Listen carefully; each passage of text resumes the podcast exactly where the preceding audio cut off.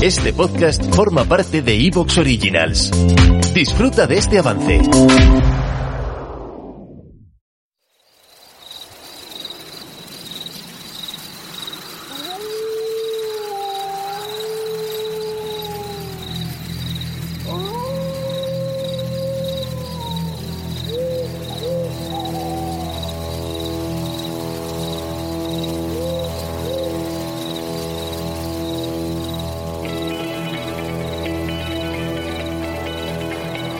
Está escuchando el podcast de Luna de Lobos. Una forma distinta de tratar la información. Bienvenidos.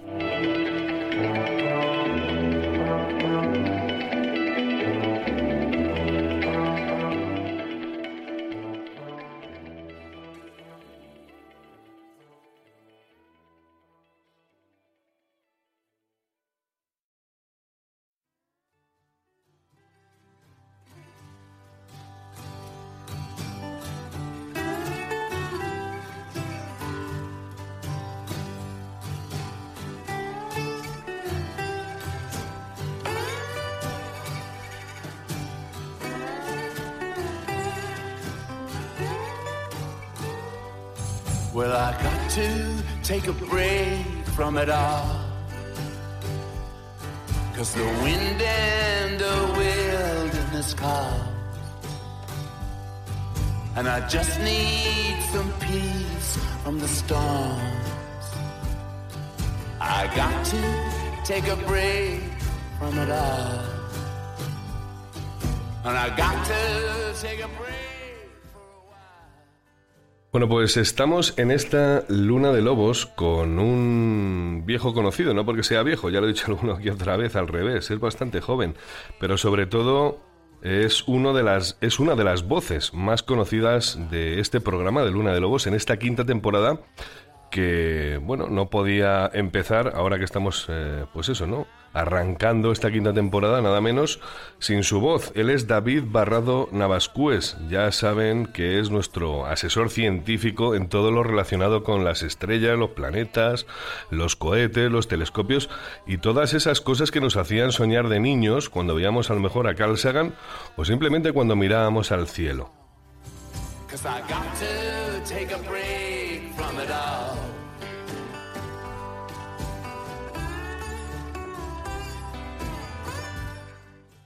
Bueno, él es, ya digo, David Barro de Navascués, él es doctor en física y es además doctor en historia, que es una auténtica anomalía dentro del mundo de los científicos, porque normalmente uno va a letras, otro va a ciencias, pero en este caso él es un poco así como da Vinciniano, ¿no?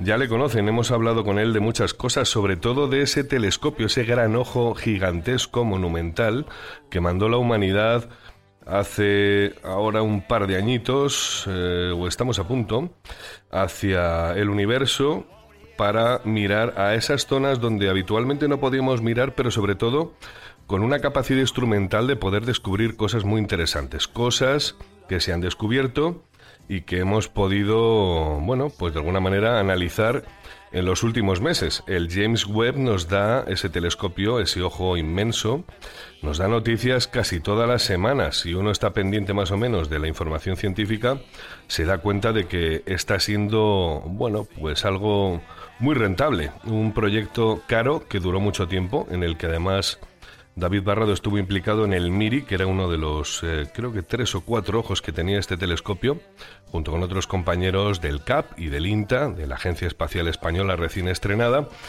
que se encargan de mirar cosas como, por ejemplo, cuáles son las atmósferas de los exoplanetas, cuál es la composición química, si puede haber vida o al menos hay condiciones químicas para albergar vida ¿no? en estos planetas.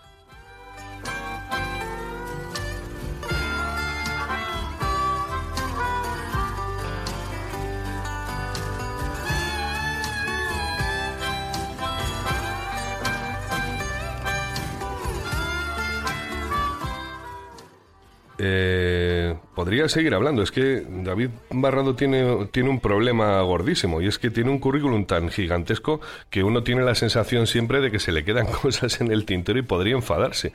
Pero no es el caso porque él además es un tipo bastante humilde. Así que lo que voy a hacer primero es saludarle para que darle la bienvenida a esta quinta temporada y, que, no, y que escuchemos su voz. ¿Qué tal David? ¿Andas por ahí?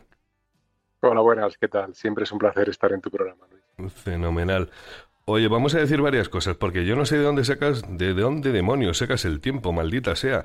Si ya tenías varios libros publicados, yo recuerdo que además nos conocimos con, con uno que era eh, de la editorial Oberón, que se llamaba Peligros Cósmicos y que fue una entrevista maravillosa. Luego tenías antes incluso Exoplanetas y Astrobiología de la editorial Catarata. Pero es que ahora has sacado otros dos más y creo que hay un tercero por ahí en proyecto. Ya digo, no sé si duermes o no duermes o cómo demonios lo haces, pero en cualquier caso, el, el siguiente libro está publicado y este debe ser un manual bastante potente, ahora diré el precio.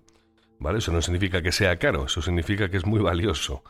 Y es de la editorial Springer y se llama Cosmography in the Age of Discovery and the Scientific Revolution, que sería la traducción, sería algo así como Cosmografía en la era de los descubrimientos y de la revolución científica. Me parece que lo he traducido bien. No está en castellano, ¿me equivoco? Todavía no. Habrá una versión eventual en, español, pero no sé cuándo porque mi tiempo sí que es limitado y los proyectos son muchos y los compromisos son, son muchos. Claro. Pero eventualmente habrá, eh, no sé si el próximo año o el siguiente, sí. pero eh, no será igual, no será una traducción. Esto viene de mi segunda tesis doctoral en Filosofía y Letras, en la especialidad de Geografía e Historia, que era un mamotreto de 850 páginas. Entonces e, ese material lo estoy procesando en diferentes versiones, en diferentes formatos, y en inglés y en español, para diferentes públicos, eh, y para bueno, sé que diferentes de, descubrimientos o interpretaciones de la realidad que he hecho de la historia de la ciencia pues estén disponibles. Claro. Y en concreto este es un libro bastante académico, no excesivamente, pero bastante académico. Eh, creo que de fácil lectura, lo que pasa que es en inglés, o eso por lo menos ha sido mi intención, pero se trata de decir al público anglosajón, y esto también viene a cuenta de nuestra próxima conversación, de, eh, del cuál es la contribución de eh, hombres de ciencia y de técnica y los exploradores españoles y portugueses en el siglo XIV, XV, XVI, XVII a esa revolución científica, que a veces parece que la revolución científica y nuestra sociedad actual es cosa de eh, alemanes, franceses, ingleses y que eh, nosotros los españoles o los portugueses no hemos tenido, nada que decir al respecto y es todo lo contrario. Surge desde mi punto de vista en las exploraciones ibéricas y ese libro tiene, entre otros objetivos, mostrar esa contribución. Bueno, ya estuvimos, acuérdate, en la biblioteca de Salamanca. Eh, bueno, era el libro de Pedro Apiano, en realidad tampoco era español, pero bueno, tenemos ahí un montón de interés en esa escuela de Salamanca, ¿no? Y en esa biblioteca eh, se ha visto, ¿no? Que ha habido siempre un nexo, ¿no? Con la cultura, con la astrología, con la astronomía. Eh, y bueno, estoy de acuerdo con lo que estás contando, incluso ya veremos a ver, porque tenemos aquí un lance, es un poco espadachín así, de los tercios de Flandes. No sé muy bien cómo hacerte estas preguntas ah, cuando llegue el momento, pero ya nos contarás tú hasta donde puedas. En cualquier caso, quiero recalcar que si bien este libro último que hemos eh, dicho, de la editorial eh, Springer, tiene un precio alto, son 117 euros en su versión digital, en el ebook. Eso es porque es un manual en toda regla, quiero decir, en seguramente David ha comentado que no es muy árido y demás, ya les digo yo que seguro que lo es, aunque él es muy didáctico en su forma de hablar y por supuesto de escribir. Así que debe ser un manual del copón mm, bendito, pero hay un libro que es gratuito y que se llama, y que es nuevo además, se llama 101 conceptos básicos de astrobiología, que ha editado el INTA, que es eh, la organización para la que él trabaja estatal, es el Instituto Nacional de Técnica Aeroespacial, y que tiene varios autores, ¿vale? Que es eh, gratis dentro de la web del CAP, Centro de Astrobiología. Y astrobiología es un concepto que engloba varias disciplinas científicas, podría llamarse multidisciplinar, pero has utilizado un término que es trans... ¿Cómo es? Transmultidisciplinar. Transdisciplinar, que debe de ser algo así como más horizontal, ¿no? Eh, o al menos todos sentados en el mismo pupitre pues eso, ¿no? Rompiendo la cabeza para llegar a ciertas eh, conclusiones. Y antes de que me expliques esto, hay que decirle a la audiencia que vosotros de alguna manera si estáis en el CAP y es porque estáis intentando estudiar el origen, la presencia y la influencia de la vida en el universo. Y eso, bueno, pues podemos empezar hablando desde agua en Marte o la Luna hasta células o bacterias o muñequitos con antenas, que ya sabes que es lo que más me gusta preguntarte siempre cada vez que hablamos de estas historias. Pero cuéntanos tú, em, bueno, lo primero enhorabuena, ¿no? Por tanto trabajo y por tanto esfuerzo. Eh, y cuéntanos, esta entrevista va a ir sobre una cosa que se llama Jumbos, que ya hablaremos ahora más adelante, ya abriremos, pero cuéntanos, después de lo que acabo yo de avanzar, no sé, es que no sé muy bien qué preguntarte. Lo primero, ¿de dónde sacas el tiempo? Eh, tengo, yo tengo nanitos verdes que trabajan para mí por la noche. ¿Te está gustando lo que escuchas? Este podcast forma parte de Evox Originals y puedes escucharlo completo y gratis desde la aplicación de Evox. Instálala desde tu store y suscríbete a él para no perderte ningún episodio.